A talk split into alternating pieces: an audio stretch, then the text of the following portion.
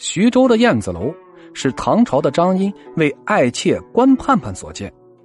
张英去世后，美貌的关盼盼呀被无数人觊觎。唐朝的妾呀是可以相互赠送的，更何况在丈夫死后改嫁，那正常的很。但面对踏破门槛的提亲者，关盼盼都拒绝了。她要为张英守节，最终十五年未再嫁人。四百年后。文天祥在北上途中登上了燕子楼，他想起独居并终老于此的关盼盼，一个女子尚且可以为丈夫守节，何况自己是亡国的士大夫啊！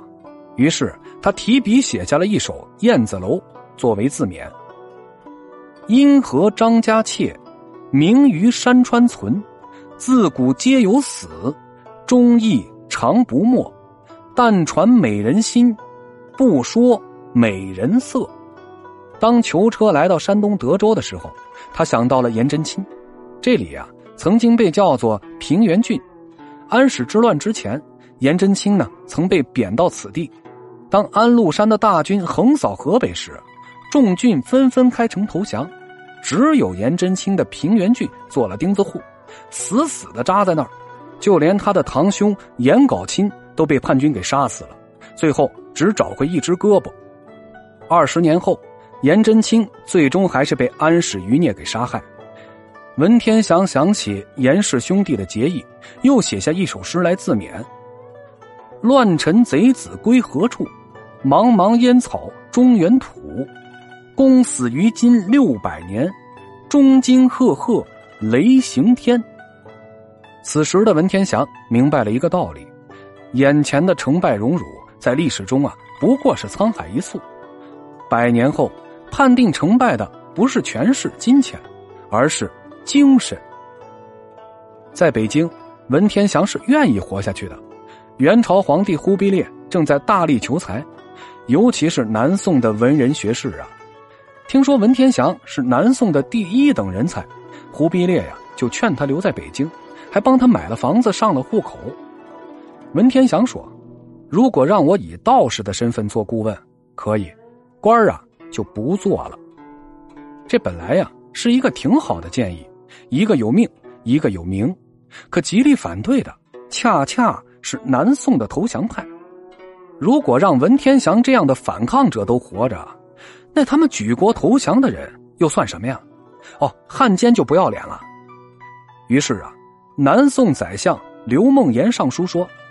如果文天祥回到南方，再次号召民间起义，哎，怎么办呢？这文人玩起文字游戏啊，最是歹毒。这样一来，事情就很简单了。文天祥要想活，就得投降；如果不做元朝的官就得死。文天祥最终是第三次造反，他不再苟且偷生，决意从一而终，向死亡而生。一二八二年的十二月。忽必烈问文天祥：“你还有什么想说的？”文天祥说：“忠臣不是二主，但求一死。”第二天，文天祥被斩于菜市口。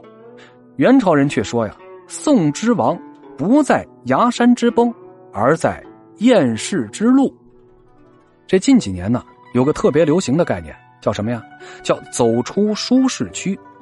它的目的呀。是在于鼓励大家不要沉溺在舒适感当中，而是要寻找艰难的路，在一次次的艰难破解中磨练自己，最终啊才能成就美好的人生。文天祥不就是这样吗？他在舒适区中活到了四十岁啊。当时代大潮来袭时，他却好像换了一个人。首先呢，放弃了精美的生活，然后寻找精神的不朽，最终放弃求生的希望。文天祥不断对过去的自己造反，剔除生命的杂质，只留下最为璀璨的一部分，那才是人之所以为人的内核，什么呀？正气。虽然我们不能成为文天祥，但也要做到问心无愧，就像是文天祥被杀后留在衣袋中的遗言：“孔曰成人，孟曰取义，唯其义尽，所以人至。”读圣贤书，所学何事？而今耳后，恕己无愧。